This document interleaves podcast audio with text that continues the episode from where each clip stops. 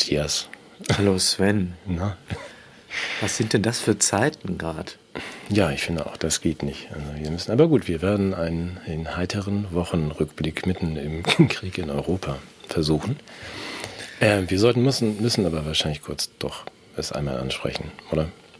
Ja, ich würde es, bevor ich da überhaupt politisch was zu sagen, möchte ich meine Fassungslosigkeit äh, zum Ausdruck bringen. Ich finde das erschreckend. Ich finde, jeder Krieg ist ein Unding.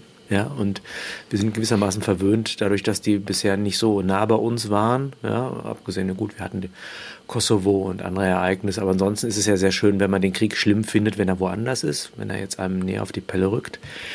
Merke ich, dass viele Leute so neigen jetzt mit politischen Zuordnungen, naja, der Putin und dies und das und die Amerikaner, aber erstmal geht es da um Menschen. Ja, das, ich finde das unendlich erschreckend. Da, wird, da sterben Menschen, da zittern Menschen um ihr Leben. Und äh, was machen wir? Also mir ist eingefallen eine Szene heute Morgen, ähm, als der erste Irakkrieg begangen, der erste Golfkrieg, ich weiß gar nicht gegen wen der war, sind wir an die Uni gegangen und waren ganz gespannt, wie unser Professor die Vorlesung eröffnen würde. Und dachten, geht er drauf ein, geht er nicht drauf ein, weil das war schon für uns eine Zäsur, dieser Krieg. Mhm. Und da merkte man, er war sehr ergriffen, als er reinkam. Er hat die Nachrichtenlage verfolgt, aber sagte nur, das, was uns in den normalen Zeiten mit Sinn erfüllt, darf man nicht preisgeben in schockierenden Zeiten, weil man daran festhält und dem Ganzen immer noch einen Sinn gibt, ohne das zu ignorieren, was woanders passiert. Das hat mich sehr beeindruckt. Ich habe die Formulierung jetzt nicht mehr ganz hingekriegt. Mhm. Und insofern finde ich es gut, wenn wir heute einfach eine Sendung machen, aber zugleich auch anerkennen, dass die Welt ziemlich aus den Fugen ist, oder? Ja, also das ist sie ja sowieso schon ein bisschen länger. Ich denke auch, also wir wollen das, weiß Gott, nicht jetzt irgendwie verniedlichen, was da passiert. Das ist eine Tragödie für jeden, der, der, der dort ist. Ich würde es gerne mit dir zusammen versuchen einzuordnen in das, was wir eigentlich vorhatten. Also der ähm, Arbeitstitel vorher, ob wir den halten können oder nicht, weiß ich noch nicht genau, war ja die Tribute von Klaus. Und ähm, wir wollten was Literarisches das, machen, das literarische die, Duett. Genau, ja. das literarische Duett über Teil 2 der Panem ähm, äh, Klaus ähm, Trilogie, The Great Irgendwas, The Great Reset, The Great Narrative. Und ich glaube auch, das sollten wir tun. Also wir mhm. sollten uns, und insofern ist es so, dass ich glaube, dass der Ukraine-Konflikt oder der jetzt Krieg oder wie auch immer, ähm, dass das was damit zu tun hat, mit dem, was wir über mhm. Klaus da ähm, genau. besprechen sollten. Aber das hat einen großen Zusammenhang. Vielleicht in, in einigen Minuten, weil wir haben ja vorher vielleicht noch zwei Dinge, die wir auch noch ansprechen oder vertiefen wollten oder ich weiß, es wird alles überschattet von, wenn du jetzt, es ist ja den ganzen Tag nur dieses ähm, ne, Krieg und nee, so das machen wir und Putin, das Hitler, das machen wir jetzt vielleicht nicht in, zumindest nicht in der Form, wie es der Mainstream den ganzen Tag macht. Naja, das Erste, was stirbt, ist die Wahrheit. Mhm. Ne? Und wir werden, wir bekommen spärliche Informationen, wir haben kein Lagebild. Also ich habe jetzt Kontakt mit Leuten, die da sind, denen es nicht gut geht, die das bestätigen, die allerdings auch kein Lagebild haben. Wir wissen, dass es Vorläuferkriege gab, Wirtschaftskriege, Informationskriege, Krieg der Bilder, Cyberkriege, Kulturkriege und jetzt haben wir den militärischen Krieg. Der wird sicherlich schlimme Narben in den Seelen der Menschen und auch in der, in der Landschaft hinterlassen. Der wird uns auch nicht unberührt lassen, darüber werden wir gleich sprechen. Mhm. Viele Fragen werfen sich auf und was mir wichtig erscheint, ist, dass auch die Frage der Heroisierung von solchen Figuren wie Trump und Putin so ein bisschen an die Grenze kommt in diesem Zusammenhang, ähm, weil das möglicherweise auch die Bewegung der Corona-Kritiker spalten könnte, ne? dass man jetzt denkt, also ach, der Reitschuster, der ist ja jetzt so und der andere argumentiert so. Und das ist vielleicht auch nochmal meine Sorge, dass wir einfach die ethischen Maßstäbe gewissermaßen gleichermaßen anlegen auf das, was, was der Westen tut, wenn er einen Regime-Change herbeiführt und das, was der Osten oder der, der Putin tut, das ist, das ist alles irgendwie ein schmutziges Geschäft. Und was mich belastet, ist, dass ich über Informationen und Kenntnisse verfüge, aber überhaupt keine Handlungsmöglichkeiten. Ne? Also ich, ich kriege da irgendwelche Bilder in die Seele gespült, soll mich irgendwie intellektuell dazu verhalten. Ich kann das gar nicht durchschauen. Also ich kann Hintergründe ahnen. Ich habe keinen Einfluss. Ich kann keinem der Menschen helfen. Ich kann keinem der Mächtigen raten, was zu tun. Und irgendwie passt das auch wieder in dieses Bild der Überforderung und der Ohnmachtsgefühle, die wir sowieso schon die ganze Zeit nahegelegt bekommen, oder? Ja, Ja, aber dann muss ich doch, dann lass uns doch ganz kurz da bleiben. Also wie gesagt, ist ja keiner da. Lass uns mal ganz kurz das dann doch vertiefen mit meinen, meinen Fragen, die mich dann auch so beschäftigen. Äh, ganz unsortiert, neben dem, mhm. ähm, wie soll ich das denn verarbeiten und warum kann ich da jetzt nichts tun? Weil ich kann da nichts tun. Ob der Krieg in äh, äh Pakistan, Myanmar oder in der Ukraine passiert, das ist jen, weit jenseits meines Horizonts, meines Einflussbereiches. Mhm. Aber trotzdem ist es doch so, wenn man jetzt zurückguckt, also wir beide haben dann auch die Analysen, glaube ich, gelesen von Bröckers und Schreier und wir sind die Guten von vor zehn Jahren, haben Fragen zum Maidan. Also wir sind ja mhm. nicht mhm. völlig unbeleckt, was diese Geschichte betrifft. Und dennoch ist das so, wenn ich dann höre, wir sind blank, also wir ärgern seit zehn Jahren die, die Russen mit einem beträchtlichen Sturmgeschütz, das in Hamburg steht und Spiegel heißt, also wo man sagt, das äh, will jetzt gar nicht irgendwie Putin verherrlichen und verniedlichen, im Gegenteil, sondern sagt, wenn wir das ernst nehmen, warum haben wir dann jetzt nur Helme zum Schmeißen? Also selbst wenn man sagt, der Krieg ist ja weit weg, kommt ja vielleicht auch hierher, wer weiß. Aber was ist da eigentlich los? Wenn man sagt, die mhm. Bundeswehr sagt jetzt, wir sind ja gar nicht wehrfähig. Frage, das hat mich sehr überrascht. Es gab so viele tolle Reformen im Bereich der Bundeswehr. Also ich meine, allein, dass es der Frau von der Leyen, die ja nun wirklich eine Karriere gemacht hat, nicht weil sie eine hübsche ist oder eine Frau, mhm. sondern aufgrund ihrer Qualifikation. Na, und die hat ja mit, mit McKinsey und vielen guten Beratern diesen, ja. diesen lahmen Haufen endlich mal auf Vordermann gebracht. Also ich falle jetzt aus allen Wolken. Ich kann dir sagen, wir haben Leopardpanzer mit einem Wickeltisch drin dank äh, Uschi. Weil ja, und die ja, fahren auch mit Biodiesel, habe ich gehört. Ja, aber das ist, ist ja alles schön und gut. Und wir haben Waffen, die schießen um die Ecke, also diese Heckler und Kochsachen. Und ich habe gehört, so wir haben das Transgender-Bataillon in die Ukraine geschickt. Tatsächlich? Ja. Kann, Ach, eine, kann auch Fake News sein. Ich, man, kann ja, man weiß ja heutzutage nicht mehr, was ja, man da muss man ja höllisch aufpassen. da muss man aufpassen. Ja, man darf ja auch nicht irgendwie mehr Bruderschaft oder nee, wie war das? Irgendwie die, die Gender-Fraktion kritisiert jetzt auch dann die Sprachregelung, dass man da von Bruderkampf äh, spricht. Ja. Das soll dann lieber Schwester oder ich weiß nicht, wie es heißen soll. Zwist, Zwist. Aber Schwester Zwist. Ich habe dich unterbrochen. Du wolltest sagen, dass, dass wir, selbst wenn wir das ernst nehmen würden, uns hätten vorbereiten können auf diesen Konflikt? Ich stehe davor, du weißt, ich bin manchmal schlicht gestrickt und wundere mich dann ja schon länger, dass man sagt, okay, der Russe ist brandgefährlich und wir müssen, dann hätte man doch wahrscheinlich mehr als einen Kochtropf aufgerüstet, um, falls der Russe mal kommt. Ähm, und zweitens wundere ich mich, dass man einen so gefährlichen Russen dann die ganze Zeit äh, vor, die, ähm, vor den Kopf stößt und ärgert, indem man ihm von Nord Stream bis und bis zur Osterweiterung bis direkt vor die Haustür von Moskau, wie man sich verhält. Also ich wundere mich jetzt über die, die verblüffte Reaktion unserer Politik, dass der Russe jetzt komische Sachen macht. Verstehst du, was ich meine? Also, dass man sagt, das hätte man sich doch eigentlich denken können, weil die es doch die ganze Zeit so kommuniziert dass da ja. vielleicht mal eine Reaktion kommt oder was, was dass, dass der Putin mal was macht oder so. Das Nicht, dass wir denken, dass die äh, Reaktion gerechtfertigt sei, Nein, aber, aber, man hat ihnen ja durchaus nicht unbedingt den Respekt entgegengebracht, den man ansonsten im Kultur, Kultur im, im Sinne einer Völkerverständigung oder Völkerfreundschaft hätte äh, versuchen können. Also das ist, ich meine, das ist der, das ist ja im Grunde der letzte Schritt eines einer langen Geschichte von vorkriegerischen Konfrontationen und dann kann man immer sagen, ja, wo ist denn jetzt der Punkt? Also ähm und da muss man vielleicht dann doch, bevor wir zu, Schla zu Klaus kommen und seinem mhm. großartigen Teil 2 seiner Trilogie, dann muss man ja auch mal erwähnen, wenigstens am Rande, ähm, dass bei dem Great Narrative, das Klaus jetzt ja verspricht, aber nicht einzahlt. Also Spoilernd, kann ich schon mal sagen. Spoilern auch nicht. Nein, okay. Also bei dem Great Narrative, ja. bei dem, da äh, spielt ja merkwürdigerweise, ähm, hat er einen vergessen, und zwar Putin. Er hat in seinem Narrative ehrlich gesagt auch die Chinesen vergessen. Und ich finde, dass, wenn man das als eine Global Governance, also eine globale Regierung und das Zusammenschalten von allem, was Klaus im Hintergrund so betreibt. WHO mhm. kann demnächst entscheiden, wer wo geimpft wird. Die Staaten verlieren ihre Souveränität. Und wenn man dabei Putin vergisst und sagt, der kommt hier gar nicht vor. Also Dem brauchen wir noch nicht mal die Souveränität. Nein, die, wir brauchen weder die Chinesen noch die Russen. Wir machen das hier. Also die, dann fällt einem ja vielleicht auf, also nicht nur, dass die russischen Wachsstoffe und chinesischen hier nicht zugelassen sind, sondern auch, dass wir es hier mit einer, also mit einer geopolitischen Konstellation zu tun haben, wo man sagen muss, wir haben zwei totalitäre, kapitalistische, staatskapitalistische Systeme unter einem Einzelführer, Putin, Xi, und wir haben eine von Oligarchen beherrschte dritte Fraktion. Komischerweise sind die beiden totalitär staatskapitalistischen Systeme dann irgendwie nicht so ganz einverstanden mit dem, was Klausi uns hier verkauft. Und wenn man dann sagt, wir vergessen diese beiden Kräfte, dann könnte doch das damit zu tun haben, dass es jetzt unruhig Wahnsinnsthese. Putin ist beleidigt, weil er in dem Buch nicht vorkommt. genau, richtig. Ja, gut, das ist ja eine Sensation. Haben wir, Im Grunde haben wir jetzt den ganzen Konflikt entschlüsselt.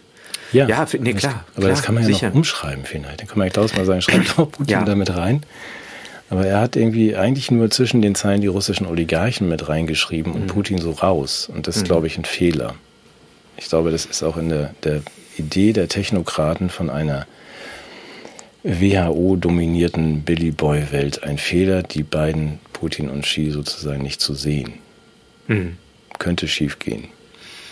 Möglicherweise, man weiß es nicht. Man weiß es nicht. Vielleicht finden sie es auch in Ordnung und freuen sich über einen Platz im Vormittagsprogramm. Ich finde den Zeitpunkt eigentlich auch recht günstig äh, für diesen Konflikt, weil äh, dieses äh, The Little Narrative äh, oder das Small Narrative of Corona scheint ein bisschen, hat ja ein bisschen an Schwung verloren. Ich würde, ich habe ich hab noch ein paar blöde Witze zu Corona, die muss ich noch loswerden. Mhm. Aber irgendwie ist, ist das doch, also man hat es doch übergehabt mit dem Corona. Man konnte es doch nicht mehr hören und äh, irgendwie brauchte man doch jetzt was Neues. Das passt doch ganz gut, finde ich jetzt mit dem, mit dem Krieg. So für, also für die Nachrichtenlandschaft, das ist, die, ist die zynische Betrachtung, ne? Mhm. völlig klar. Und die Energiefrage. Mhm. Wir sprachen davon. Ich habe jetzt, ich habe nochmal gehört, wir müssen uns keine Sorgen machen. Das Gas reicht. Wir brauchen das russische Gas nicht. Es sei denn, es würde kalt. Ja. Und damit ist ja nicht zu rechnen. Und wir sollen aber auch keine Gasheizung mehr bauen, sagt der, so. der Kinderbuchminister. Ja. Hat er ja nochmal betont. Also ich weiß ja nicht, was für Heizung wir dann bauen wollen, weil die Idee war ja, ich höre gleich wieder auf, aber weil ja, auf, dass wir auf Gaskraftwerke umstellen, mhm. damit wir die Kohle und die Atomkraft abschalten können. Jetzt mhm. weiß ich nicht, wenn wir auf Gaskraftwerke auch verzichten, Wahrscheinlich können wir noch ein paar Kinderbücher in den Kamin tun, aber das darf man ja auch nicht mehr. Kamin ist ja auch verboten. Also dann muss mir mal jemand erklären. Oder so kleine Atomkraftwerke, jeder sein eigenes. Ja, das war ja Billys Idee. Ja, auch nicht schlecht. Ja. So, mit ähm, kontrollierten Atomexplosionen mit verbrauchten Brennstäben in der Nachbarschaft. Das ist so die technische Idee. Ist aber noch nicht so richtig erprobt wie die mRNA-Technik. Machen wir dann. Probieren wir einfach so auf dem Weg aus. Die läuft doch super. Ja, die läuft super. Die hast du gesehen? Super. Ach so, das sollen wir besprechen, tun wir aber nicht. Was denn? Na, die Zahlen der BKK, das hast du ja gesehen unter der ja. Woche. Also drei Millionen, wenn man hochrechnet, Impfnebenwirkungen teilweise schwer, sagt ja. die BKK. Und dann kommt das Ärzteblatt und sagt, ja, diese Schwurbler von der BKK, die bezahlen ja auch Homöopathie. Ja, das ist auch klar, dass sie dann lügen. Ja, natürlich. Das ist dummes Zeug.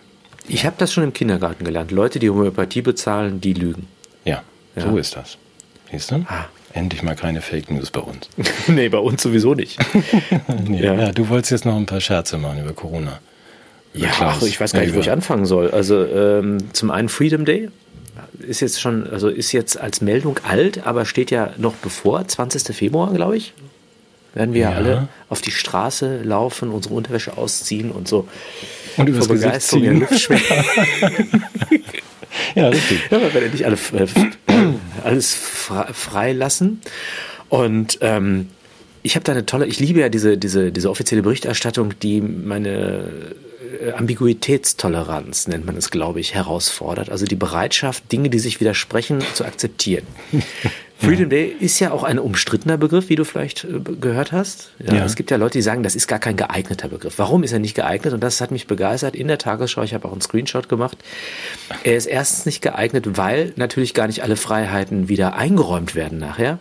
Mhm. Ja, das könnte den Eindruck erwecken, erwecken, wir werden danach frei, oder? Ja, könnte. Und das ist, ja. zweite Argument, zweite Argument, der Begriff wäre auch deshalb nicht angemessen, weil er ja den Eindruck vermitteln würde, wir wären davor unfrei gewesen. Ja. Also zwei gute Gründe, die dagegen sprechen, von Freedom Day zu sprechen. Ich finde, die Gründe widersprechen sich ein wenig. Ja, was wäre denn Gegenvorschlag? Aber die Tagesschau findet das nicht. Gibt es einen Gegenvorschlag? Also jetzt das, den, den Tag anders zu nennen? Ja, oder, äh, gibt's da noch nichts? Mein Gegenvorschlag wäre tatsächlich, alle Maßnahmen sofort von jetzt auf gleich äh, aufzuheben. Das wäre wär meine Idee. Oder, oder, nee, ja, oder pass auf, ich, ich sag dir, es ist, ist, ja eine neue Gefahr am Horizont. Ich weiß nicht, ob dir das klar ja. ist. Also Du weißt, nein, du nein, das ist dir nicht klar. Wir haben das vorher nicht abgesprochen. Du weißt Nein, nicht natürlich, davon, was die neue nicht, Gefahr du Genau, so. Also ich sag noch, ich fange nochmal von vorne an. Ja. Das ist ja eine neue Gefahr am Horizont. Ich weiß nicht, ob dir klar ist, worum es sich dabei handelt. Nein, Matthias, weiß ich nicht. Welche denn? So, ich, hab das, ich, ich weiß es aber, ich weiß es. Du könntest jetzt vermuten, ja, eine neue Mutation, der Ukraine-Konflikt, eine Energiekrise, die Inflation. Nein, ich, ja, ich, ich bin ja Google-Experte. Ich habe mal eingegeben, Karl Lauterbach warnt vor. Ja, und der Google-Algorithmus ergänzt ja dann automatisch, wovor der warnt. Ja, fünfte Welle, BA2, ähm, BA21, ähm, Nein. Florona. Äh, Karl Lauterbach warnt vor Raclette. das Ernsthaft? ergänzt Google. Alle bitte mal zu Hause. Ergänzt der Google, Google-Algorithmus ergänzt das Karl Lauterbach warnt vor Raclette. Ich habe das für einen Scherz gehalten. Irriger, irrigerweise tatsächlich. Ja, also weil äh, du kennst diese vielen Raclette-Leugner, Leute, die sagen, nee, Raclette und so, was soll denn daran Problem? Ich habe bis lange, bis dahin auch dazu gehabt, mich dann aber informiert, das RKI hat tatsächlich äh, auch jetzt zu Weihnachten schon eine Warnung herausgegeben vor Raclette. Ja, Vor weil es ist Raclette. unglaublich gefährlich, eine unterschätzte Gefahr. Jeder Raclette-Tote ist einer zu viel. Denn Raclette ist. Enthält Käse. Nee, was ist das? Das, ist, das sind wieder diese Verharmloser. Ja, ich, ich, Ja. das, ich, ich merke das sofort wieder, dass du hier das Ganze herunterspielst. Nein, Raclette äh, ist ja mit, mit Fleisch mitunter und da sind dann irgendwelche gefährlichen Bakterien drin, die Menschen dann töten können. Und deshalb warnt das RKI vor Raclette. Und Ah, okay. der Google-Algorithmus ist natürlich noch viel gewissenhafter, als es das RKI jemals sein könnte. Raclette ist auch gefährlich für Vögel. Ähm, ja, ich höre dir äh, gespannt zu oder dem RKI. Also Was? Raclette ist gefährlich für Vögel. Inwiefern? Ja, ich dachte so, wenn ich Raclette rein. mache. Für Hühner. Genau, dann kommt da so ein Huhn. Insofern, als es schon tot dann oben auf dem Grill liegt. Ja. Nein, auch für lebendige Vögel ist es gefährlich. Ich dachte, dann macht man draußen Raclette und der Adler kreist dann und möchte vielleicht und stürzt dann irgendwie runter und Mhm. landet im Käse. Nein, nein, es ist äh, aus der Fachzeitschrift, glaube ich, der kleine Tierfreund oder äh, ein Herz für Tiere. Wellensittiche und Kanarienvögel Mhm. werden von giftigen Dämpfen, die im Raclette entstehen, massiv geschädigt. Oh, verdammt. Okay, na gut, das ist also Ich fordere einen neuen Lockdown für Wellensittiche. für Raclette. Für Raclette. Okay. Ja. Ja, aber das kann man doch eigentlich mal komplett verbieten. Also Eben, davor, davor eben. warnt Karl Lauterbach, das habe ich richtig. Gibt es denn irgendwas, wovor Karl Lauterbach nicht warnt? Taucht in dieser Liste Der noch irgendwas anderes Mit auf? allem Recht gehabt. Der hat mit allem Recht gehabt. Das betont er ja. Ich habe nur Ja. zur Kenntnis genommen, wenn ich das ergänzen darf, ich habe nicht mehr so viel das verfolgt, wie du weißt, aber Karl möchte ja auch ab, ab nicht nur das Raclette verbieten, sondern ab ähm, Herbst dann auch die Einreise wieder so verändern, also die Einreiseregeln, dass man nur noch als drei- bis fünffach Geimpfter, weil irgendwo müssen ja diese ganzen Impfdosen auch hin, überhaupt einreisen darf. Das habe ich aber richtig gelesen. Ne? Ich denke schon. Das ist ja dieser, dieser Freedom-Gedanke. Ja, aber es Du kannst halt alles wieder machen, wenn du geimpft, getestet und geboostert bist. Mhm. Und das wird auch für immer so bleiben. Ja, es gibt einige Menschen, die werden nie ihre Freiheiten zurückkriegen, hat er gesagt.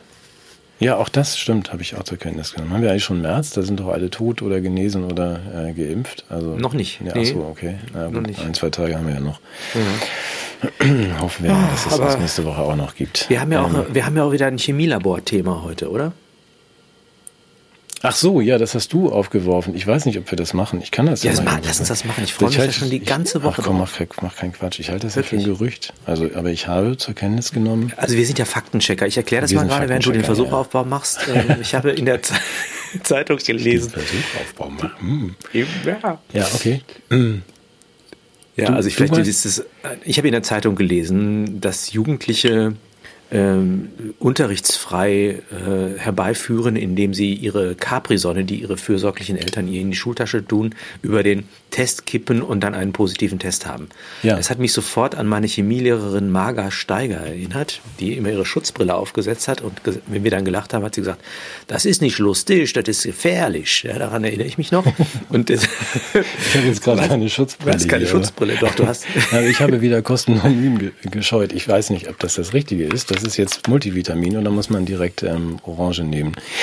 Und du ist versuchst, doch, ist das, unterscheidet sich das denn chemisch? Nein, nein ich glaube nicht. Du okay. Versuchsleiter müsstest mir ja nur noch erklären, ob ich dazu auch, du kennst dich ja aus, du machst ja jeden Tag so einen Test, wie ich dich kenne. du hast noch nie einen gesehen. Stündlich. Wahrscheinlich. Muss ich das jetzt irgendwie in die ähm, Substanz träufeln oder direkt auf das, ähm, auf das ähm, Dingsbums? Testding? Keine Ahnung. Nee, du musst das, hast, hast du das Musst, du musst da irgendeine Substanz damit anrühren oder was? Keine ja, gieß das mal darüber, komm. Wir tun mal so, nein, hier ist die, die sind Substanz. Ja Wissenschaftler. Hier ist die so. Substanz, ähm, die man okay. vielleicht sehen kann. Und dann werden wir das jetzt mal so machen, wie das die Schüler angeblich machen. Also wir reichern dann mal ein bisschen an und dann. Das findet jetzt hier unter notarieller Aufsicht statt, liebe Zuschauerinnen und Zuschauer. Großen Preis. Ja, okay. Ja. Also wir machen das. Eberhard. Gläser hieß der, glaube ich, oder? Ja, oh, jetzt kleckere ich mir auf den Schreibtisch. Das ist gut, dass das keiner gesehen hat. Das ja, also das scheiße. muss ich jetzt aus Gründen der Fairness auch zu den Podcast-Zuschauern sagen. Äh, auch die Videozuschauer sehen jetzt im Grunde nichts, außer dem außer sympathischen Antlitz und ein kleines Röhrchen, das Sven hochhält. Darin schwenkt er jetzt. Daran schwenkt er jetzt irgendwas. Und schwenkt er irgendwas. Aber du kannst auch einfach irgendwas anderes machen in der Zwischenzeit. Also ich erzähle, ich erzähle, ich war jetzt eingeladen, das fand ich ganz nett. Und da waren, äh, da waren Leute, die wussten, dass ich kein Vegan esse. Ich nehme ja. immer ohne Vegan. Und das waren alle Veganer und die hatten was ganz Tolles für mich. Die hatten für mich Gemüse aus Fleisch. Oh. Ja, das war total cool. Das war aus Hack, sah aber aus wie äh, Möhren und, und, und äh, Körner. Mhm. Und das hat fantastisch, hat, hat überhaupt nicht nach Gemüse geschmeckt, obwohl es wie Gemüse aussah. Ja, was willst du jetzt damit sagen? Dass du ich wollte nur die Zeit überbrüchen. Ja, so. das ist auch schön. Aber das ist für mich ist es echt eine Marktlücke. Gemüse aus Fleisch. Mhm. Für Menschen, die einfach keinen Vegan vertragen. So, jetzt haben wir hier den Test. Das, das irgendjemand ist ein Schwangerschaftstest? Kann. Ja, das ist ein Schwangerschaftstest. Ich kann aber nicht sehen, ob das scharf stellt. Ähm, es ist jedenfalls jungfräulich und wir werden das jetzt einfach mal. Wir lassen es mal liegen und be betrachten das. Betropfen und werden es dann in wenigen Minuten wissen, ob die äh, Schüler das richtig machen. Ja. Okay. Das läuft parallel. Aber wenn wir schon dabei sind, dann mache ich das jetzt auch noch, weil wir sind ja schon wieder völlig durcheinander. Ich muss mich jetzt auch konzentrieren auf diesen Test. Ja. Ähm, ich wollte das nur mal kurz sagen. Wir haben, haben ja letzte Woche unser etwas heikleres Thema gehabt, also Leben und Tod. Ich fand es sehr schön. Viele, die es gehört haben, fanden es auch schön. Und ähm, wenn man so die ganzen Plattformen zusammenzählt, dann kommen wir immer auf 60, 70.000 Menschen, die uns äh, zuhören, was mich total freut. Ähm, ich wollte noch mal darum bitten, weil von den ähm, von diesen 60, 70.000 haben 65 uns unterstützt. Das äh, könnte sogar noch ein bisschen besser sein, finde ich. Also ich will das jetzt auch gar nicht, irgendwie, will jetzt gar nicht weinen und jammern, aber dass man sagt, sollten da noch weitere 65 dazukommen, wären wir nicht unglücklich. Ähm, die versprochenen ähm, Versendungen von Regenschirmen, sowas mache ich nie wieder. Ähm, und Hoodies und Tassen sind äh, auf dem Weg. Und ich mache jetzt, du kannst mich unterbrechen, ich spreche jetzt ganz schnell, weil ich jetzt die Namen einmal kurz sage, aber nicht mit Nachnamen. Also Helga aus Weissach, Astrid aus Hamburg, Andrea aus Karlsruhe, Stefan aus Stemmen, Dina aus Geislingen, Gerhard aus St. Urban, Evelyn aus Siegen, Margit aus Frankfurt, Silke aus Kiel, die Familie Berg aus ich sag nicht wo, Achim aus Kleinheubach, äh, Anke aus Hansun, Nicole aus Tauche und Marion aus Fürth kriegen von uns was in die Post oder haben das schon in der Post. Äh, und zwar auch nach Möglichkeit immer so, wie es dann gewünscht war. Das heißt, das sind dann immer, das ist so ein bisschen, bisschen von unserem Nicht-Merch. Vielen Dank, dass ihr geholfen habt. Und ähm, weitere immer gern. Schreibt eure Adresse einfach dazu auf irgendwelche Kontoauszüge. Wir gucken einmal im Monat drauf, tippen auf irgendwas und verschicken das, was wir können. Regenschirme weiß ich aber noch nicht. Die Schirme, die sind geil. Die sind so geil. Ich, also ich, ich bin ja eigentlich jemand, der äh, immer dann, wenn ich, wenn ich einen Regenschirm dabei habe, regnet es ja nicht. Deshalb nehme ich ja keinen mit. Und ähm, aber der ist super. Dieser Holzgriff, der ist so, der ist so geschmeidig. Mm. Also ich bin richtig, ja. Ja, ich weiß, die habe ich ja welche geschickt und du hast ja gesagt, die Katzen können auch mit dem Karton spielen, aber ja. das, das finde ich auch toll. Gut, dass ich keine Katze habe, aber ähm, ja, es ist dann, wenn man, das sind ja Anekdötchen, du, ich weiß ja auch nichts. Ich muss dann Kartons bestellen, dann sind die riesengroß und wenn man die nicht hat, dann kostet es aber, glaube ich, 39,71 Euro als Sperrgut, einen Regenschirm zu verschicken. Also, wir werden das nicht allzu oft machen. So, und zurück zum Thema. Ja. Also, das, ja. der Test ist immer noch negativ und ähm, wir haben keinen Faden, aber das macht ja nichts. Lass uns über Literatur sprechen. das war jetzt allerdings gut. Ja, ich kann den Charakter Klaus nicht machen. Schwab ist der Autor. Ja, der Autor, ja. Das ist aber eigentlich ist das ja nicht Literatur, oder? Ist das Literatur? Ach so, ja, deshalb fand ich das literarisch so schlecht. Ja, Also, du hast das ja gelesen. Du hast Ich gesagt, das gelesen. Great Narrative. The Great Narrative, Ist, ein, äh, ist ein Muss. Vielleicht müssen wir zu dem. Autor noch was wie, sagen. Das ist der penetrated all the Fremdsprachen- great narratives? Bitte? We have penetrated all the great narratives. Yes, yes. Zum Ja. Autor. Ich möchte ihn kurz vorstellen. Klaus Schwab, ein, ein junger Autor, der mit, mit zwei Debüttiteln jetzt äh, The Great Reset und The Great Narrative auffällig geworden ist auf dem Büchermarkt. Er ist nebenbei Fremdsprachencoach unserer Außenministerin Annalena Baerbock.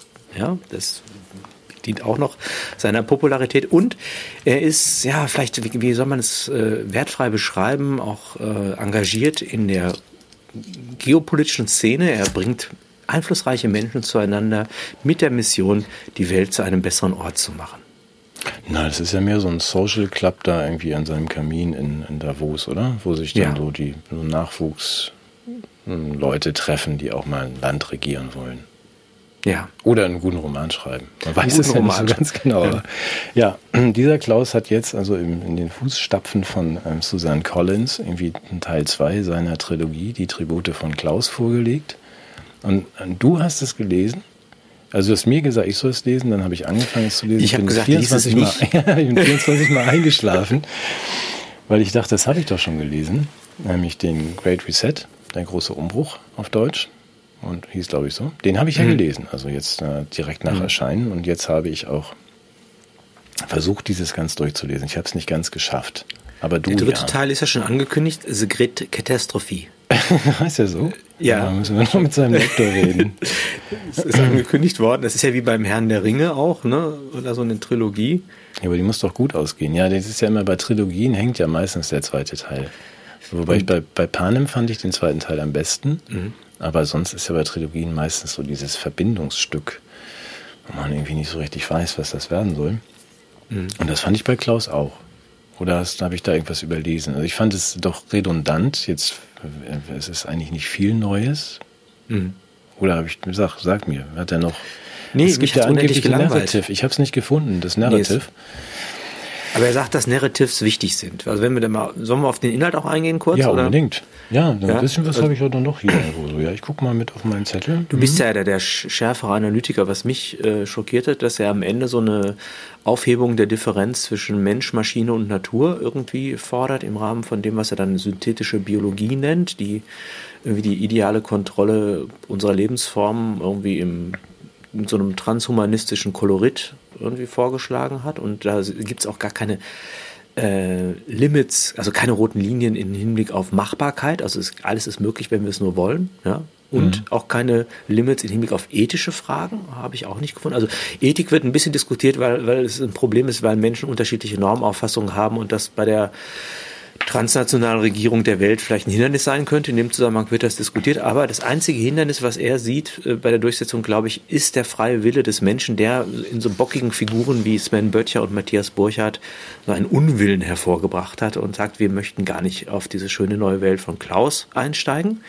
Und deshalb brauchen wir ein Narrative, weil das Narrative äh, dient ja dazu, unsere Wahrnehmung zu formen und unser Handeln zu bestimmen. Und das ist etwas, was ich als Philosoph natürlich mit einer gewissen Abscheu höre, weil ich eigentlich dachte, wir würden auf der Basis einer Mündigkeit äh, Entscheidungen treffen, die wir durch unsere Urteilskraft äh, fällen und nicht auf der Basis eines Narratives, was uns der Klaus schenkt, überhaupt. Ja. Ja, aber an dem Punkt waren wir beide ja auch schon mal und wir werden das immer wieder berühren. Also was ich Story nenne, Klaus differenziert da ja schon anfangs. Also es ist keine Story. Narrative ist ja offensichtlich dann am Ende so eher offener als bei einer Story. Also ein wenig. Und ähm, ich habe ja großen Respekt vor deiner deiner kategorischen Haltung, dass du willst gar keine Narratives und Stories und so ein Quatsch und keine Illusionen, sondern die Annäherung, soweit sie uns möglich und ist und gegeben sein kann als Menschen an die an tatsächliche Erkenntnisse und Wahrheiten. Also nicht irgendwelche irgendwelche Story Narrative. Während ich ja eher auf der Seite von Klaus stehe. Ja, ich weiß, es, das trennt uns beide. Wir, wir bleiben ja trotzdem Freunde, aber dass ich sage, du brauchst, um größere Mengen dann irgendwie zu, äh, in eine gemeinsame Richtung zu bewegen, vielleicht eine einfachere Geschichte als äh, immer nur Für diese, die Doofen. Ja, wir, ja, ja, für die Doofen, genau. Also für mich, nein. Doch auch für mich. Also das heißt, wenn ich jetzt, die sind vielleicht gar nicht so interessiert an der Wahrheit, mhm. sondern sie wollen wissen, wo, wie kriege ich meinen Kühlschrank voll und wenn ich noch gar keinen Kühlschrank habe, wo kriege ich einen her? Und ähm, an den einfachen Dingen des Lebens. Und die wollen nicht längere Sätze als äh, mit drei Wörtern haben. Und es ist leicht, sie zu manipulieren. Dann sollten sie die Guten machen. Ja, und dann ist ja die Frage, ob man da nicht doch auch historisch immer irgendwelche Lügengeschichten oder halbgare Geschichten benutzt hat. Da sind wir uns, glaube ich, einig. Ne? Dass man ja, das, das ist der Fall, ist schon klar. Ich möchte noch einen Unterschied. Ja, ja, bitte. Kurz, warum nochmal, äh, das ist es gab eine mythologische Zeit, das war die vorsokratische Zeit und in der Philosophie wird eine große Zäsur gemacht, dass der, dass in der Achsenverschiebung, die stattgefunden hat. Man nennt das vom Mythos zum Logos, also der Übergang der Legitimation und der Einbettung von Sinndeutung aus der Erzählung in den Bereich der Rationalität. Das bedeutet natürlich nicht, dass, dass es vorher keine Rationalität gab und später keine Erzählungen mehr, nur dass die letzte Autorität sich verlagert. Und die Qualität und die Geltung der Mythen vor dieser Ermächtigung des Logos. Rührt ja daher, dass nicht die Menschen Urheber dieser Erzählung waren, sondern dass, diese, dass das Ganze einen göttlichen Ursprung hatte. Also es gab einen Olymp und die Geltung der Erzählung rührte daher, dass man genau wusste, sie hatten, sie beziehen sich auf etwas Außermenschliches. Was ich jetzt an Klaus so schlimm finde, ist, dass er sich gewissermaßen auf den Olymp in Davos begibt und den Anspruch erhebt, ich versorge euch jetzt mit Erzählung und das ist eine Überstrapazierung seiner Menschlichkeit. Das empört mich einfach. Mhm. Ähm, dass wir unsere Lebensgeschichten erzählen, dass wir uns einbinden, dass wir, dass wir aus Geschichten leben und Sinn beziehen, das finde ich, find ich gar nicht schlimm. Ich habe nur wirklich ein Problem mit dieser Steuerungsfiktion, die sich dahinter verbirgt, die Zugriff will auf, auf die Seelen der Menschen. Mhm. Ja, aber mir gefällt daran vieles nicht. Also wie gesagt, ich habe es mhm. nicht ganz zu Ende gelesen, aber ich bis Seite 170 bin ich ja gekommen. Ähm, was ich daran so verlockend finde, muss ich ehrlich sagen, äh, ich nochmal ein bisschen weiter ausholen. Ich habe schon beim, beim Great Reset gesagt, gut, wenn man die ähm, Prämisse akzeptiert und sagt, wir müssen, und die ist, wir müssen was ändern. Also diese Welt, so wie wir sie im Moment organisiert haben, ähm, steuert auf schwierige Zeiten oder auf eine Katastrophe zu. Das wird ja erstens gar nicht mehr verhandelt. Das ist so. Also the science is settled. Der Planet wird sonst irgendwie 44 Grad wärmer oder auch nur 4 und ähm, wir werden alle an der nächsten Pandemie sterben. Diese Prämisse wird gar nicht mehr in Frage gestellt. Das finde ich schwierig an seinem Narrative. Und es gibt auch gar keine Alternative mehr zu dem, den Lösungsvorschlägen. Also das sind die Dinge, die auf uns zukommen. Und da muss man eigentlich der, auf der ersten Seite ansetzen und sagen, ist es denn vielleicht, ähm, ist das denn wirklich so? Und ist es tatsächlich so, dass wir nur über die Einschränkungen und über die Atomkraftwerke in jedem Reihenhaus ähm, das Problem der Erwärmung lösen können? Ich will das Ergebnis offen diskutieren. Du kennst meine, auch meine Texte und meine Ansichten dazu wenn man auch zu dieser Erderwärmungsfrage, dass man sagt, wenn die Menschen sich nicht in irgendeiner Form freundlicher zusammenfinden, dann haben wir ein Problem, weil wir haben nicht genug irgendwie Stahl und Rohstoffe, dass jeder Chinese zwei Autos hat. Ist, ist glaube ich, so. Also, das ist einfach. Wir müssen jetzt nicht die ganze Klimadebatte aufmachen, aber das. Ich war jetzt eher bei der. Ja. Was wolltest du machen? Drei Chinesen ein Gruppenspezifischen, genau. Ja, egal. Okay, nee, ist gut. Nee. Nein, aber diese Prämissen, weiß, also dass man sagt, es gäbe möglicherweise auch noch eine andere Möglichkeit, ähm, oder vielleicht ist die Prämisse falsch und vielleicht gäbe es auch noch andere Möglichkeiten als die von Klaus, die von ihm beschriebenen Probleme äh, anzugehen. Mein das Eindruck ist, ist ja, dass der Freundeskreis, mit dem er sich da abstimmt, mhm. äh, welche Narrative er uns in die Seelen spült, mitunter auch eine gewisse Teilverantwortung für die Probleme der Welt trägt. ja, das man, könnte man vermuten. Das hat für mich so eine gewisse Ambivalenz, wenn ich es vorsichtig sage. Ich, ich könnt, man könnte auch sagen, es ist ein bisschen verlogen. Mhm. Wenn die Urheber der Katastrophen den Opfern dieser Katastrophen Narratives in den, ins Hirn spülen, die sie mit Schuldgefühlen aufladen. Mhm. Ja, also ich meine, es ist ja nicht der Chinese schuld daran, dass, dass wir eine ökologische Krise haben, der ein Auto will. Mhm. Wenn es das überhaupt ist. Ne? Also Nein, ich meine, das nochmal, das ist für mich das Problem bei Klaus in Band 2. Ich habe schon in Band 1 gesagt, ist, ist dass, dass da einige Optionen also nun nicht mehr aufgezeigt werden. Ich, ich sehe durchaus, und das finde ich daran dann wieder verlockend, sogar für mich, dass ich sage, ja, wir müssen irgendwas machen. Das scheint mir auch so. Ich glaube, wir können nicht so weiterfahren wie bisher. Da sind wir vielleicht schon nicht. Was ist denn Meinung, dieses bisher, was wir nicht weitermachen können?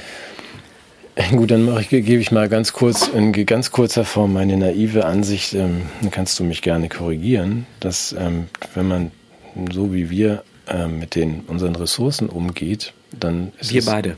Ja, nee, nicht, ja, nicht du und ich, aber vielleicht wir als irgendwie die ähm, die Leute, die schon ein Auto haben. Also schon ja, wir beide und unsere ähm, freundlichen Nachbarn. Das ist wahrscheinlich nicht wirklich äh, tragfähig. du meinst wir beide? Ich habe viel zu wenig Autos. ja, du hast nur eins und ich habe nur diesen alten Peugeot. Hast du auch wieder recht, ja. Du hast nachdenken. Nee, du, Gut, aber der, ein weiser Mann hat mal gesagt, wenn dir jemand sagt, ich liebe dich, mhm. antworte, definiere die drei verwendeten Worte. ja, wie war das denn?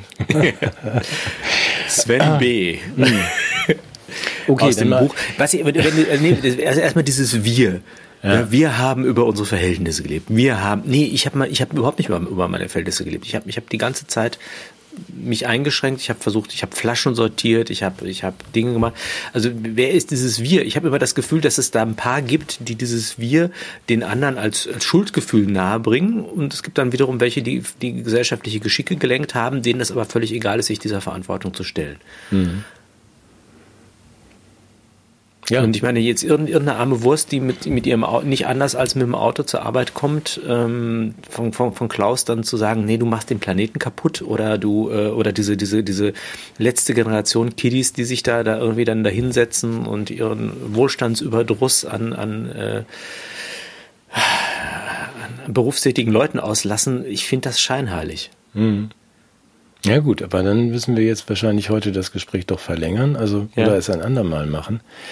Mir ging es bei jetzt, also in diesem Fall Klaus nur darum, das ist einerseits verlockend, weil das, was er als Prämissen mhm. formuliert, das haben wir eigentlich alle, wissen wir ja eigentlich alle, ja. so wie ich mich jetzt auch gerade stelle, dass ich sage, also ja, wir wissen doch, dass wir keine neuen Autos, also wir können ja nur noch E-Autos fahren, sonst müssen wir ja alle irgendwie ertrinken und der Süden wird vertrocknen das ist mal die Grundfrage, ob das so ist. Und dann sind wir wieder bei dem, dem Kontrahenten von diesen Klausis äh, bei Lombok, weißt du ja auch, den ich eher schätze, aus einer betriebswirtschaftlichen Sicht, dass man sagt, ja gut, wenn es hier ein bisschen wärmer wird, dann sollten wir vielleicht die Deiche ein bisschen höher bauen. Genau.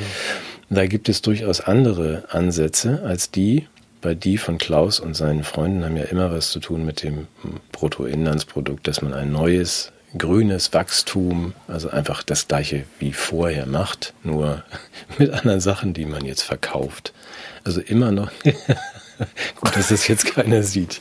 Genau, also dieser, dieser Fake äh, Green New Deal und was wir jetzt da alles genau. so veranstalten, das ist doch Quatsch. Also wir sind, auch das nur ganz kurz als Exkurs, in diesem wunderbaren kapitalistischen Modell, das bis zu einem bestimmten Punkt herrlich uns irgendwie alle Boote hebt, bis in die Mitte der 80er, bis alle alles haben.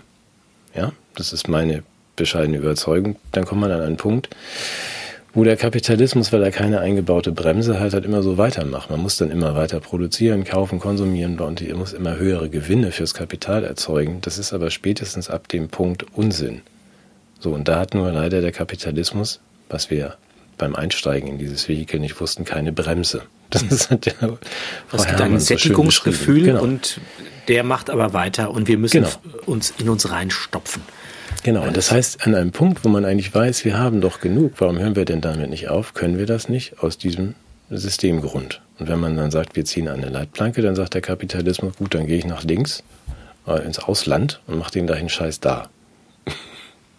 Kann also, er ja machen, bis es denen da allen auch gut geht. Genau, aber das Problem liegt wesentlich tiefer und was Klaus Eben. überhaupt nicht adressiert in seinen Narratives, ist, also er stellt es im Grunde nicht in Frage. Er will zwar das Bruttoinlandsprodukt abschaffen, aber eigentlich setzt er auf die gleichen Mechanismen wie vorher.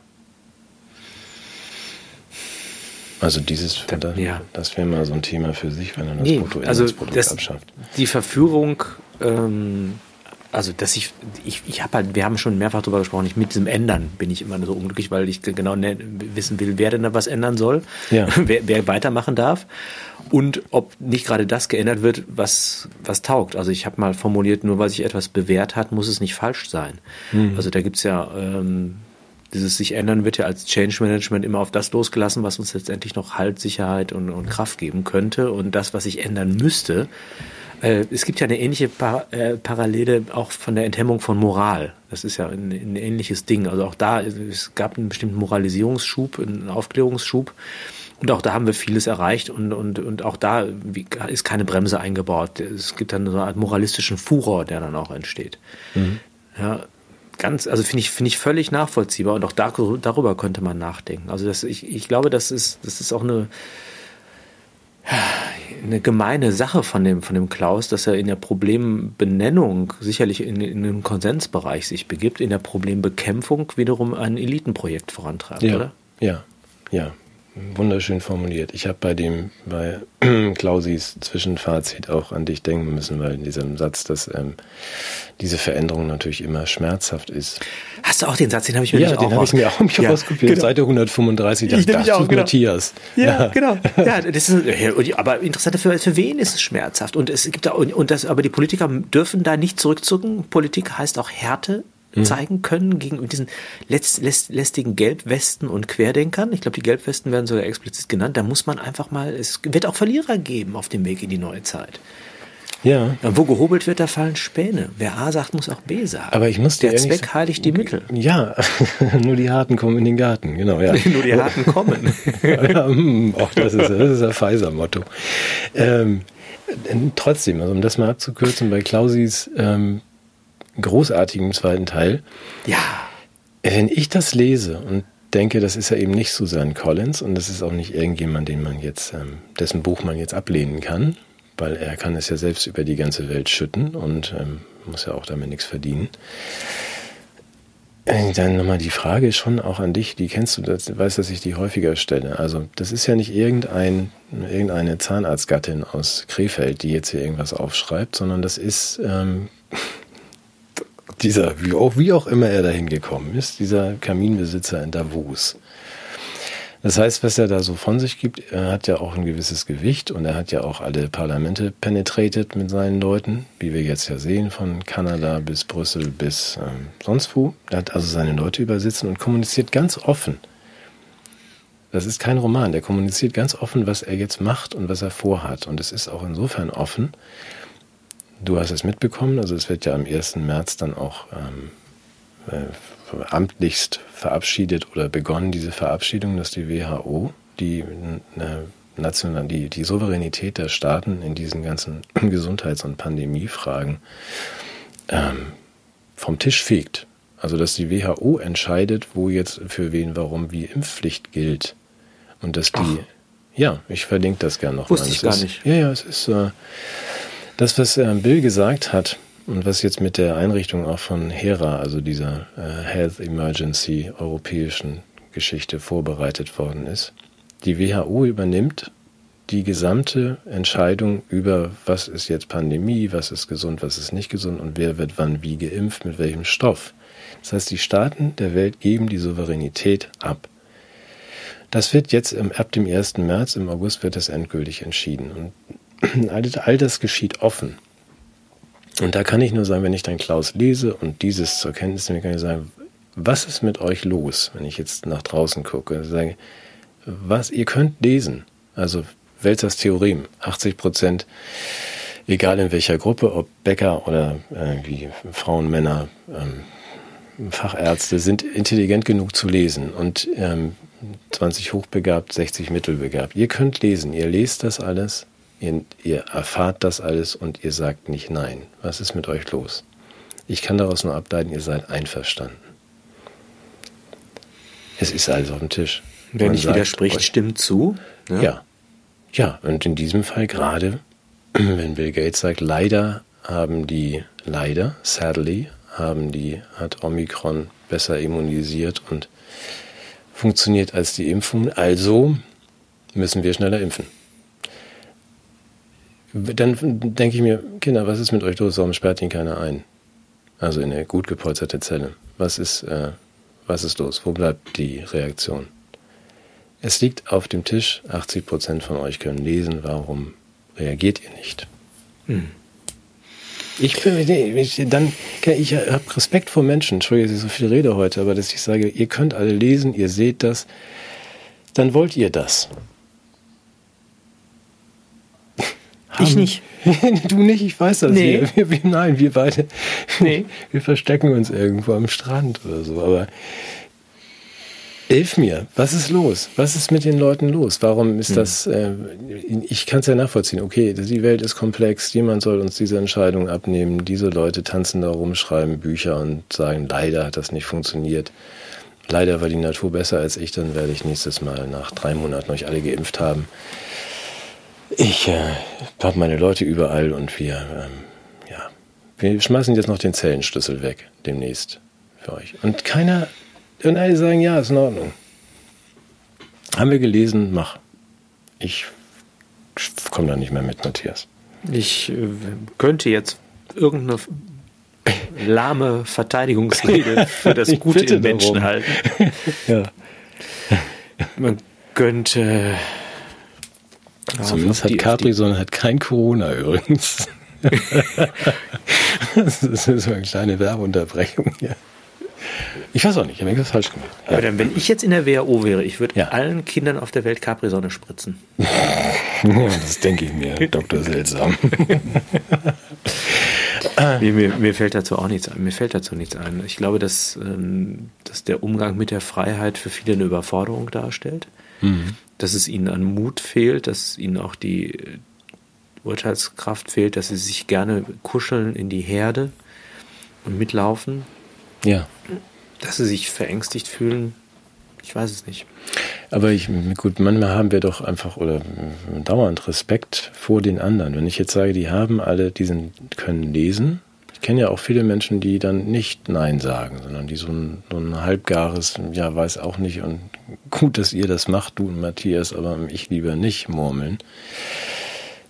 Aber der Respekt gebietet doch dann auch zu sagen, okay, ihr entscheidet das so, dann seid ihr 80 Prozent, die diese Klaus-Welt wollen. Oder? Wie gehe ich ja, da in Denk Denkfehler? Weil ja, das ist, ist ja, vielleicht nur um das aber nochmal zu äh, konkretisieren an einem etwas harmloseren Beispiel. Es ist ja eine Frage, wie sieht das eigentlich aus mit der Haftung im Hinblick auf Aufklärung von möglichen Impfrisiken? Es, gibt ja ein paar, wie hm. dieser Krankenkassenbrief wohl auch gezeigt hat. Und die, die stehen ja zum Teil auch in den, in den Unterlagen, die den Impfärzten zur Verfügung stehen. Und dann rühmt sich irgendwie ein, ein, ein Arzt, das hat 200 Kinder pro Tag geimpft hat. Dann frage ich mich natürlich, wie viel Zeit hat er sich für die Aufklärung genommen? Mhm. Äh, und ähm, da sagt er, ja gut, hatte ich vielleicht nicht oder habe ich gemacht. Und ähm, die ähm, Anwälte und Ärzte haben ein Papier an, an Ärzte, Impfärzte verschickt und auch an Krankenhäuser und Institutionen, in denen darauf hingewiesen wird, dass die Haftung tatsächlich für solche Fehler bei den Ärzten liegt. Und das ist juristisch offensichtlich auch so, haben mir Juristen versichert.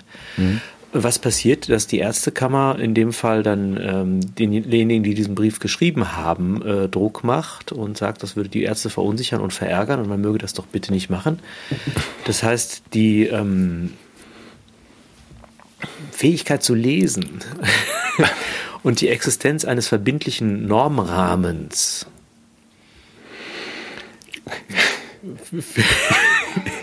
Du sagen, offensichtlich keine Gewähr dafür, ja. dass Menschen sich irgendwie verpflichtet fühlen. Ich glaube, dass wir in, in, in einer ganz erschütternden, ja, in einem Vakuum sind, wo sowohl das Realitätsprinzip als auch äh, die Normorientierung, die Werte, also irgendwie unbefreit von Schwerkraft und äh, unter einem unbestimmten Himmel, könnte man sagen, laufen wir dahin in einem wirklich sehr großen Vakuum der Selbstbezüglichkeit, die denkt, man könne alles konstruieren, angefangen von der, von dem Geschlecht. Und ich glaube auch die Erde. Ich habe jetzt, ich habe jetzt zum Beispiel entschieden, dass sie eine Scheibe ist und sie krümmt sich auch direkt aus der Ovalform so nach und nach in die Fläche, weil ich das, weil ich das finde. Kann ja jeder selbst entscheiden, welche, welche Form die Erde hat. Ach so. Ach so, das kann nur die Erde nur selbst entscheiden, das kannst du doch nicht. Nein, nein, nein, nein, nein, nein. du entscheidest jetzt für andere, welches Geschlecht sie haben oder welche Krümmung. Ja, Ja, ja, okay. ja. Du, kannst, du, kannst, du, kannst, du kannst genau das Gegenteil auch entscheiden. Kannst du auch.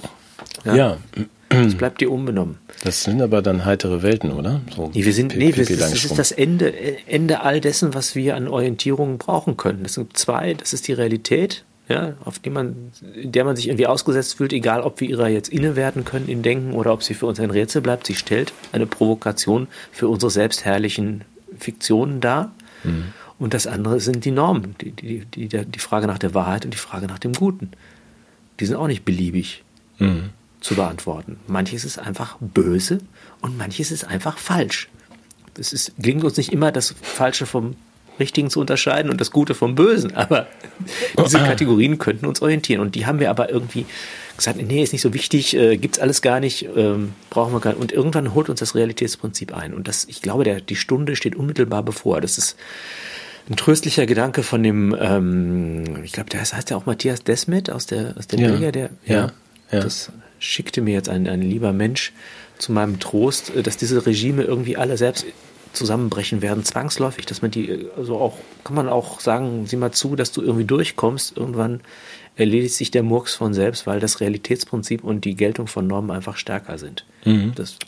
Ja, auf das mit, also ich hoffe, wir finden den Link wieder, weil ich habe auch gedacht, das war nochmal bemerkenswert, was er gerade nochmal auch äh, zur Erklärung dieser, dieses, dieser Massenpsychose und des Verhaltens der, der großen Menge, also der 80 Prozent, von denen wir gerade reden, die können zwar eigentlich reden, was ist denn da los, liefert er, glaube ich, auch noch ein paar Anhaltspunkte und möglicherweise sogar Hoffnung, dass da ein Erwachen vielleicht irgendwann folgt. Ich das hoffen wir ja beide. Ich meine, das ist einer der Gründe, warum wir das hier machen, oder? Dass wir die, diese Apropos kleine Hoffnung. Fahne der Hoffnung hochhalten und sagen, es kommt schon, Leute, macht euch nicht zu viel Sorgen. Sie werden irgendwann kapieren, was hier Phase ist. Ja, darf ich Hoffnung. mich noch auf wirkliche Literatur beziehen? Ja, das darfst du.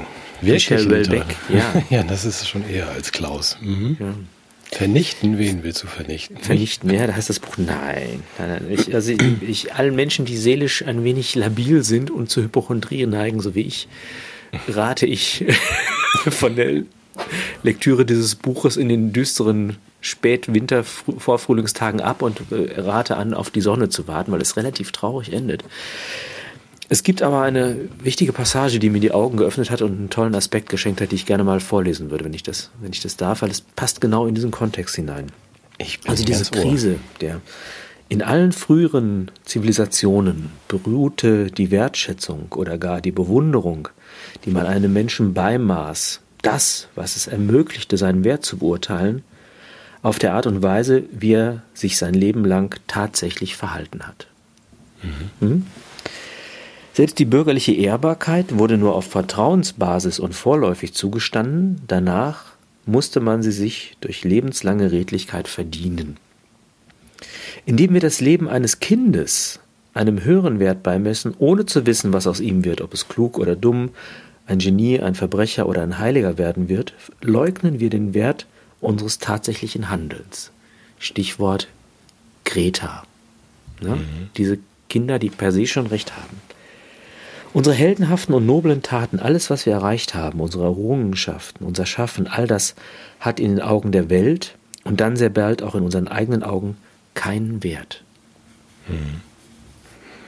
Das ist das, was mir das Leben auch raubt. Ich habe mich mein Leben lang bemüht, im wissenschaftlichen Raum, im sozialen Raum ein anständiger Mensch zu sein. Und dann habe ich einmal eine falsche Äußerung getätigt, die in die Nähe von dem kommen könnte, was man Verschwörungstheorie nennen könnte. Und sofort bin ich völlig entwertet, völlig vernichtet. Und es geht nicht um meine Person, es geht um jeden. Alles ist vernichtbar, alles ist entwertet durch diesen Diskurs. Und die, Sprecherposition des Kindes, die ist per se eine Position der Wahrheit und der Wert, des, des Wertes. Ja, ich, ich lese nochmal weiter. So entziehen wir dem Leben jeden Ansporn und jeden Sinn. Ja, wenn sowieso alles wertlos ist, warum soll ich mich denn dann noch irgendwie anstrengen, ein guter Mensch zu sein oder, oder etwas zu vollbringen im, im medialen Raum, im künstlerischen Raum, im wissenschaftlichen Raum?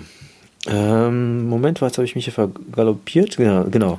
Genau das ist es, was man als Nihilismus bezeichnet. Die Vergangenheit und die Gegenwart zugunsten der Zukunft abzuwerten, das Reale zugunsten einer in einer unbestimmten Zukunft verorteten Virtualität. Das ist der entscheidende Satz. Den mhm. ich auch in diesem Narrative-Kram ganz schrecklich finde. Eine virtuelle Vergangenheit wird beschworen, mit den Mitteln der Wissenschaft unterlegt, also alles geht unter, der Coronavirus wird uns alles töten, mhm. Gegenwart und Vergangenheit müssen zerstört werden, müssen der, der kreativen Zerstörung, dem Wandel zugefügt werden. Und das ist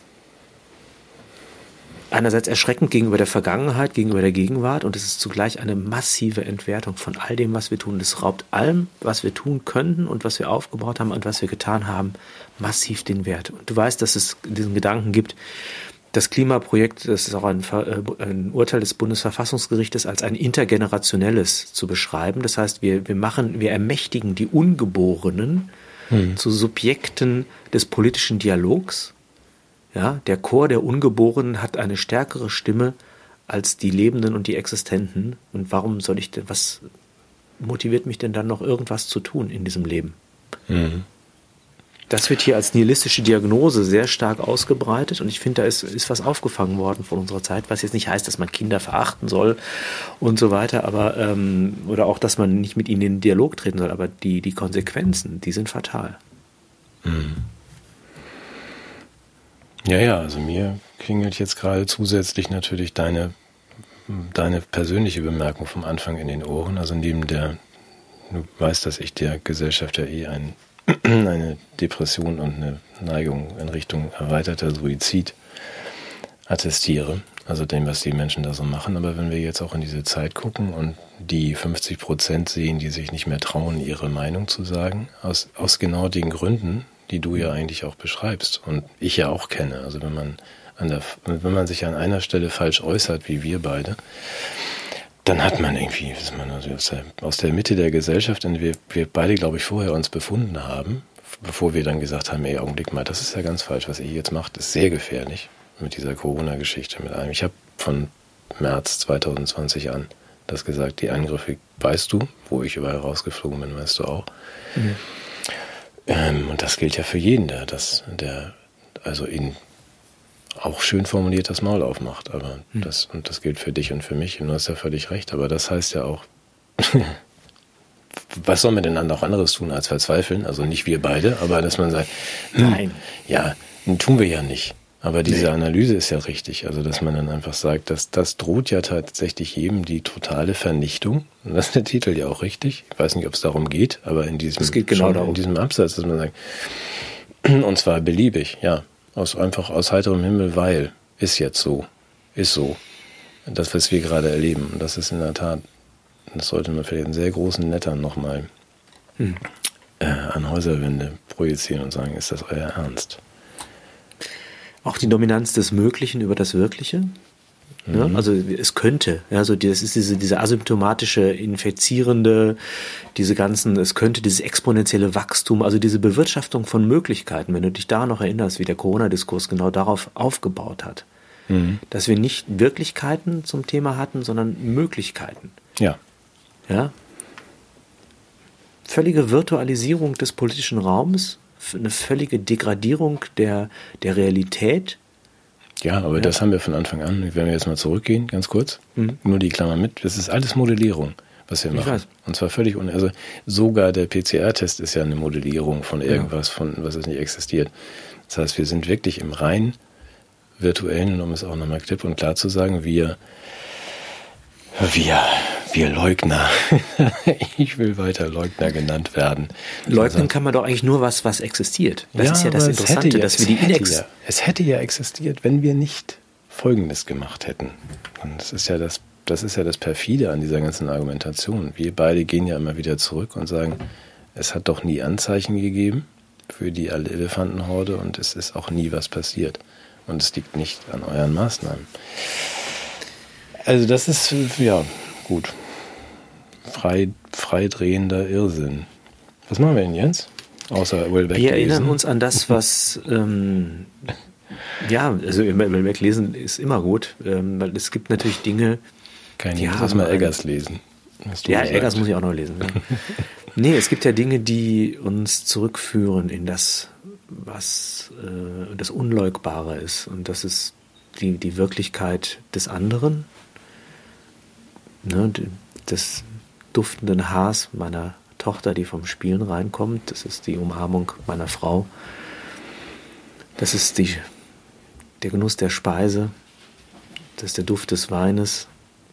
Das ist die Gemeinschaft der Menschen, die zueinander finden, wenn sie sich auf Spaziergängen treffen. Das ist das literarische Wort, das wir in dem Buch finden. All diese Dinge führen uns zurück zu dem, was das Wesentliche ist. Und ähm, wenn wir uns dessen immer wieder vergewissern, dann gibt es eine Erfüllung im Augenblick, die sowas wie sich schönreden und Hoffnung völlig überflüssig macht, weil wir da eine Erfüllung tatsächlich in dem Moment haben. Mhm. Und auch eine Rückvergewisserung im Hinblick auf unseren Wert. Schöne Worte, die will ich jetzt gar nicht kaputt machen. Vielleicht rufst du trotzdem Robert Habeck nochmal an und fragst irgendwie, mit was wir denn demnächst heizen. Den Ölbeck kann man ja nicht verbrennen. Ich meine, wir dürfen das nicht gegeneinander ausspielen. Also ist, du hast recht, wenn es eine Form von ähm, Biedermeierisierung äh, der politischen Lage gibt, ist es zynisch. Mhm. Und zugleich ist ein politischer Kampf ohne einen Rückgriff auf das, was uns als Lebensquelle stark machen könnte, selbstzerstörerisch. Mhm. Und ich würde vorschlagen, wir machen beides. Wir telefonieren mit dem Robert. Ja, fragen, was wir verheizen können noch und dürfen, oder? Und, und legen trotzdem nochmal auch ein Stück Holz in unseren eigenen Kamin und freuen uns am Spiel der Flammen. ja, okay. Bücher wollen wir nicht verbrennen. Das, das hat ja eine sehr unglückliche Tradition in Deutschland. Ja, nee, das machen wir nicht. Nee, nee, das, ähm, Gut. Du weißt ja, jeder Goebbels-Vergleich hinkt und da müssen wir vorsichtig sein. wo, wo, wo, das jetzt wohl hin abbiegt, du. Wo wir jetzt nein, auch hinkommen.